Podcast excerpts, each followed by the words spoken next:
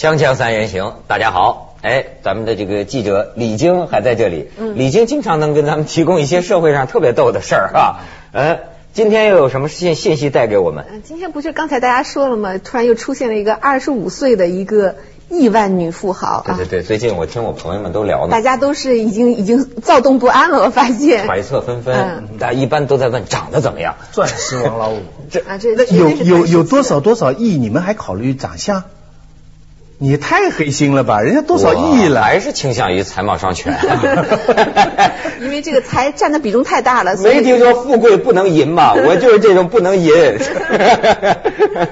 哎，你在香港听说呀、对就说这二十几岁这姑娘啊，在香港已经财富排到香港那地方富豪如林的地方，已经排到第三位了，是吗？不是，她是她那个地产的股股票这个市值啊是香港地产公司排到第三位。这对香港的整个，因为香港经济城市嘛，香港的地产商现在是社会上最大的力量。整个地产的大老板们都知道，新鸿基啊、李嘉诚啊这些人就是真是大地主然后呢，他们从来都看不起内地的做生意的人，就没想到这次碧桂园这么一上市啊，现在市值第三，紧接着长实跟新鸿基，它超过恒隆啊，很多其他的地产公司。那么这一来的话，首先对香港人的心理上产生，因为之前呢也有呃内地的公司上市啊，那都是工商银行啊，你知道那个是国家的那是国家背景的。那现在是一个私人背景的，那马上人家就，而且他妙是妙的，他那个老板叫杨国强，我记得，嗯。他百分之五十九的股票是女儿的名字的，因此他是百分之九十五，百分之五十九，五十九啊百分之五十九的股票是女儿的名字的，嗯。因此呢，自然而然，他女儿二十多岁，叫杨杨什么？杨惠妍。对。杨惠珊，他嗯杨惠妍他呢一下子就超过了张英，就是那个中国的首富。对对对。她的她按照她那个比例算呢，她市值就六百多亿了。对对她也远超过龚如心，亚洲最富有女性。超过龚如心对，呢龚如心三百多亿嘛，不到不到400亿都是说港币四百亿，终于找到他他现在有六六百多亿嗯嗯了。嗯你找到这个坐标了没有？六百多亿哦了。他这个其实呢，它只是一个股票的一个市场，但是市值是这样算的。对。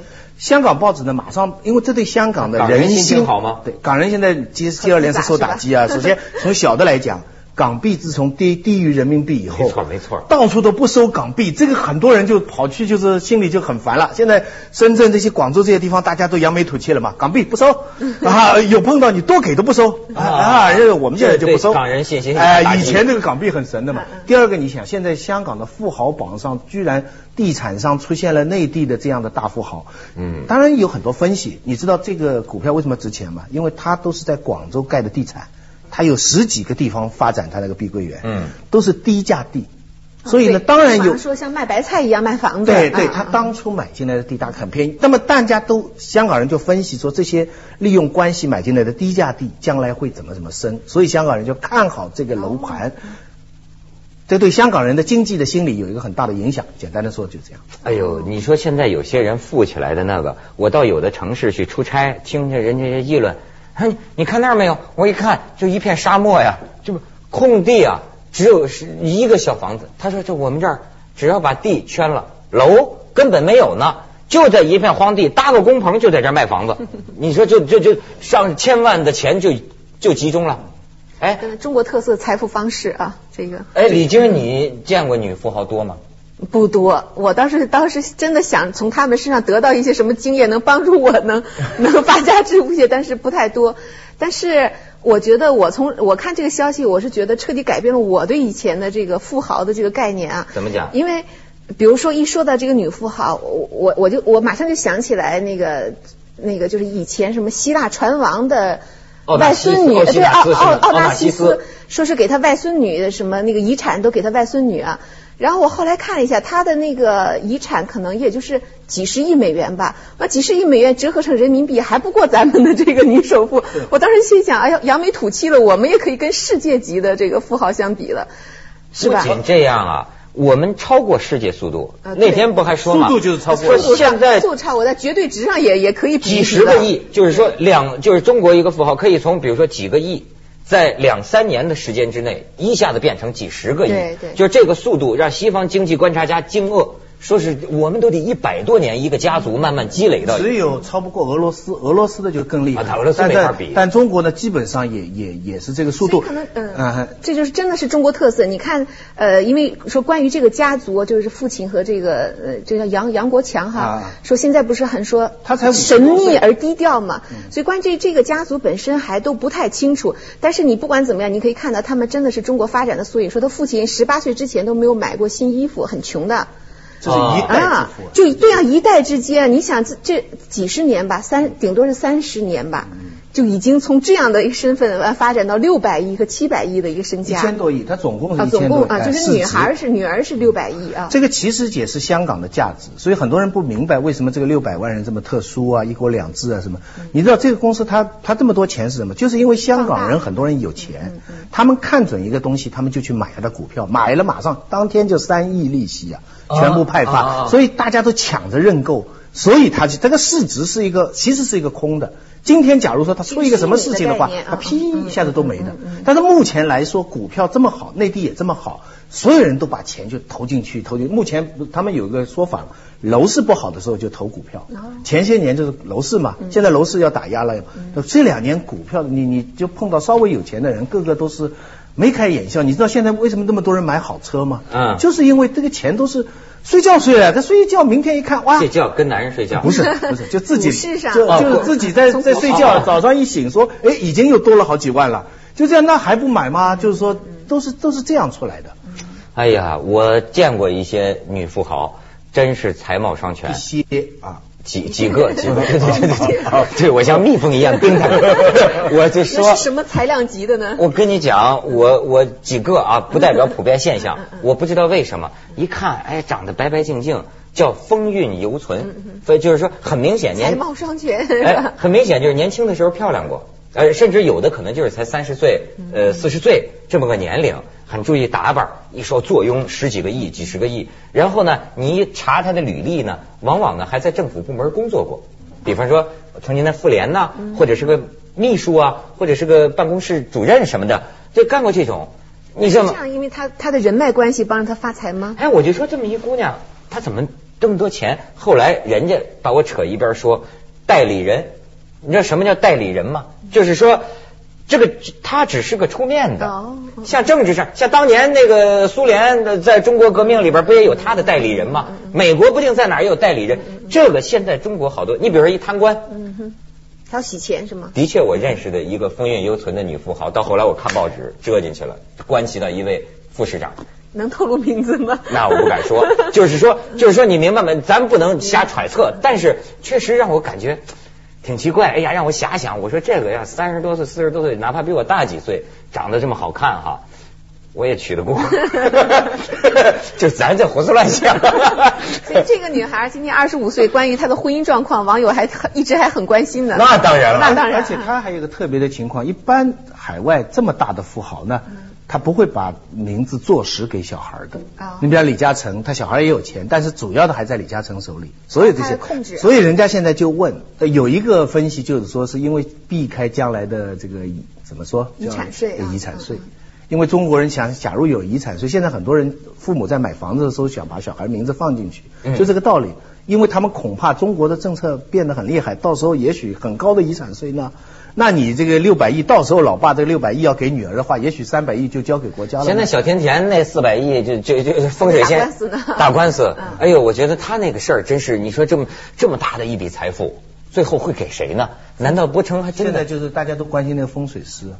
现在已经很多演艺界已经谁演风水师都已经排名排了很多了，对啊，就那个风水师特别，而且现在都传说那个风水师呃呃半夜进入那个他的大楼啊什么，早上离开啊，所以他们说这个是非常有关键。现在说如果说只是因为是风水师，嗯他晚年在生了癌以后遗嘱给他的话。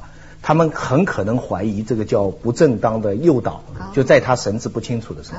但是如果是情侣关系的话，那这个不正当的诱导呢就很难成立。所以这个这一层的这这个感情关系啊，现在又成为整个事件的一个焦点。但是也对这事儿也对咱有启发呀。死后也没有得到安宁啊。呃，这这对对有启发，有启发。对，过去咱们老奔着那个年轻的女富豪，这件事启发我应该多接触晚年的女富豪，而且要有实质性的关系，陪她聊多多陪她聊天，多陪她聊天，把她砍晕。咱们去广告，锵锵三人行，广告之后见。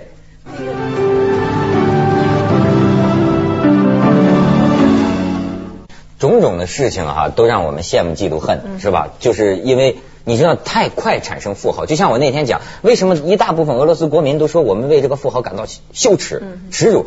你你知道他这个太快了，而且要不是好道来的，这种就特别容易激发。没人在乎好道不好道。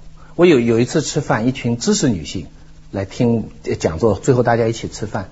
席间有人提了一个问题，就是说，假如你现在碰到两个男朋友，一个是很有名的专业人士，或者律师啊，或者作家，或者是哎，这边一一年 比方挣个八万十万的话，那另外有一个呢，他可能有上亿，但是你不知道他哪里来，也许走私或者 whatever，你会跟哪个好？如果两个人都同样爱你的话，那一桌的知识女性都说选后者。使得我们桌上的男性都很自卑，因为女的对他们女的来说，他们最关心第一就是男的要对我好，那这个是最重要的。第二，在对我好的情况下，你钱就越多越好，不管你英雄莫问出处他说。啊，你知道，其实现在现在整个社会也是这样。你这个知识女性呢？我就知道他会来问我了，我已经没有这个选择余地，所以我也不去这样俩俩俩人一起回答这个问题。但是我觉得，就是这个财富在男人身上和在女人身上，他得的感觉是不一样的啊。比如说这个，比如说这个那个呃，这个我是如果是身价六百亿的话，如果是男人的接近的话，我会我会马上怀疑他的动机，所以会不会给他带来幸福感？我觉得这是一个很大的问号。但是男人是不是会不一样呢？你会觉得大家来女人来找你是天经地义的，然后我因为我有这样的财富，但是我觉得女人可能是不是会感觉不一样呢？男人也会怀疑女人的动机。但是男人呢，好像愿意付出，愿意对对，就是代价，他认为这是代价啊，就是说我我成本，对我 受了你的美人计，但是我这边也算着账。就我也听有的那个女的爱傍大款的，就说现在也越来越不容易了，是吗？就是前些年呢，那大款二的还比较多，傻的比较多，现在越来性很高了。现在这个你看，现在新富的往往都符合，就是说呃高知啊，他往往有海归啊这些人，比如 IT 行业的，他找个找个萨密玩玩。但是他不会忘掉当初跟他一起艰苦奋斗一起过来的人的那些那些大款呐，他最穷的时候谁跟他在一起的话，他不会忘掉的。嗯，这是男的，女的情况比较复杂一点。呃，对，因为我正好就是刚才讲到那个船王啊，嗯，然后我也是看了一下他的那个东西，因为也是比有八卦的一些消息嘛，我觉得挺好玩的。他为什么传给他的外甥女呃外叫外孙女啊？外孙女，因为他女儿去去世很早，就是因为他那个在婚姻上一直不幸福，有这样一个父亲，虽然财富上很很富足，但是在比如说在婚姻上，他最后他死的时候可能才三十几岁吧，呃，服用了镇静剂而死的。然后其中我我看到的那个消息就说，其中他他他第三任丈夫就是一个俄罗斯的一个，当然是叫前苏联了。他以为找到了一个真正的爱情，但是后来就是说，西方大量的材料揭露说，这是也可能是阴谋论啊，我也不知道是否是真的，就说这是冲着他财富来的而施的美男计。他当时就跟这个跟这个俄罗斯呃，对不起，我老老说俄罗斯，当时是苏联，嗯，已经搬到莫斯科的一个公寓来住了。他觉得他找到真正的爱情，他愿意抛弃财富跟这个苏联的男子一起生活。但是后来人家揭露说，那个人就是好像是代表国家背景。还是觊觎他的财产，所以他一生非常不幸，就是这个船王的女儿。但是船王的儿子呢？代表国家被就就是间谍。克格勃派他去美男计，那不是对对对，为了国家的利益，为了国家利益嘛，争取他的国家利益，国家利益要包括圈钱嘛。当然，施展美男计，圈一笔遗产到国家来，投投资也可以啊，是吧？这国家现在为了引进外商，有很多我们的 美女计是吗？对，美女经济现在是 美女经济嘛？是，对。所以这个就是他的这个川王的女儿去世很早，而川王这个儿子好像也是因为飞机失事，所以他只好把这个巨大的财产给了他这个外孙女。我我我印象特别深的就是早期看了一个报道，他也是在讨论，就是这个财富对这个女孩来说是福是祸，因为好像他妈妈去世的时候他才十几岁，还没有到十八岁继承财产的时候，但是。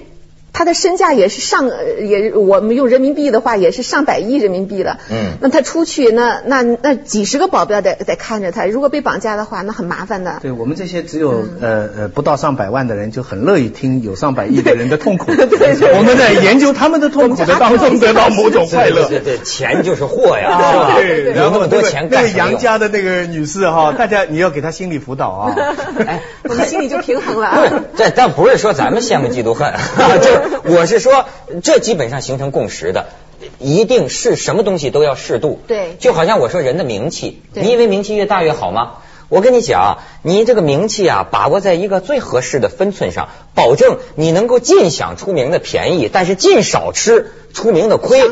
这是个艺术，这是个智慧，这窦文涛现在追求的就是这个度。这是个度没嗯没错。什么采访可以接受，什么采访不能接受哎，什么场合要出席，什么场合不能接受，没有？不不不不是什么有我谢绝可以教，什么有不能交。我谢绝三联采访，实际上我一两年我不接受采访了。你但但为什么？我是觉得呢，哎，我呀就对得起这份工资，好吗？我对于这个公共社会的服务，我是为了打工仔，我拿这份工资，但是这就可以了。然后除此之外啊，我不配好吗？我不配在公共生活里发言，什么问题我也不说，行吗？我不接受采访，我不惹任何事儿。那么。比如对我来说啊，这个你你这个名气到哪儿啊，圈儿里的人都知道我吧，可能会请我做节目的老板都知道我吧，走学有机会就行了。走了走学的人知道我，这就够了。做广告的大广告商还没还对没还不够。那李长东认识你吗？当然认识，也也也也认也认识，为此而加了点钱。我给你打折了 我就你比如说像我们这些人，你要反省啊。我我说的跟富人一样，就是你反省，你的出镜率已经过高了。你比起任何人，你凤凰卫视的全球，你天天在这儿说半个小时，天天说半个小时，你你已经多的都溢出来了，你知道吗？你需要。你看我我我说的财富也是这个意思，这个咱们有共识，不是说吃醋什么的，就是说你保持在一个合适的分寸。其实人的生活，我们家庭的生活到一定量的财富可以了吧？但是再超过去，我跟你说，那就除非说你有事业心，追求数字游戏。最好是人家不认识脸，但知道名字；人家不认识你这个人，但是一听名字，哇，如雷贯耳，这多好！我们正好相反，我常常碰到有个人啊，对你很好，最后说许文道啊，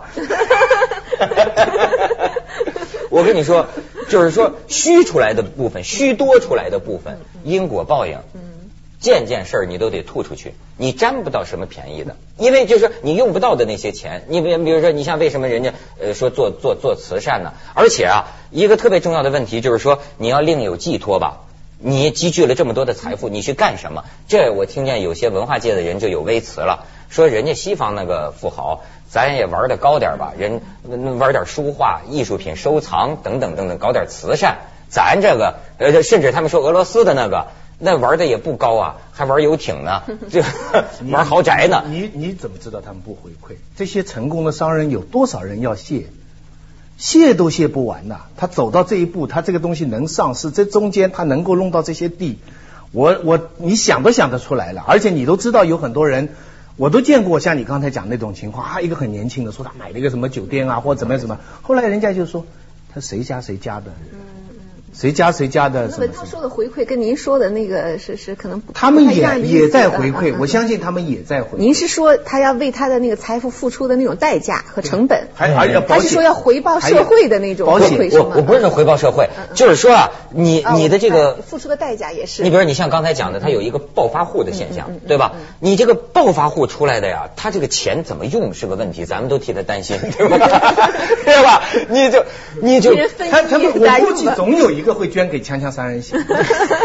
龚龚如心那个里边没没有一份吗？他不是说有个在联合国秘书长、中国总理跟香港特首的领导下当助有建设意义的文化项目。当年他活着没提到我们当年他活着的时候，我专门有一次这个做节目哈，这个情不自禁流露一些溢美之词。当天晚上我是幻想着他秘书会不会找我呢？这个风水师肯定这一 下广告，锵锵三人行广告之后见。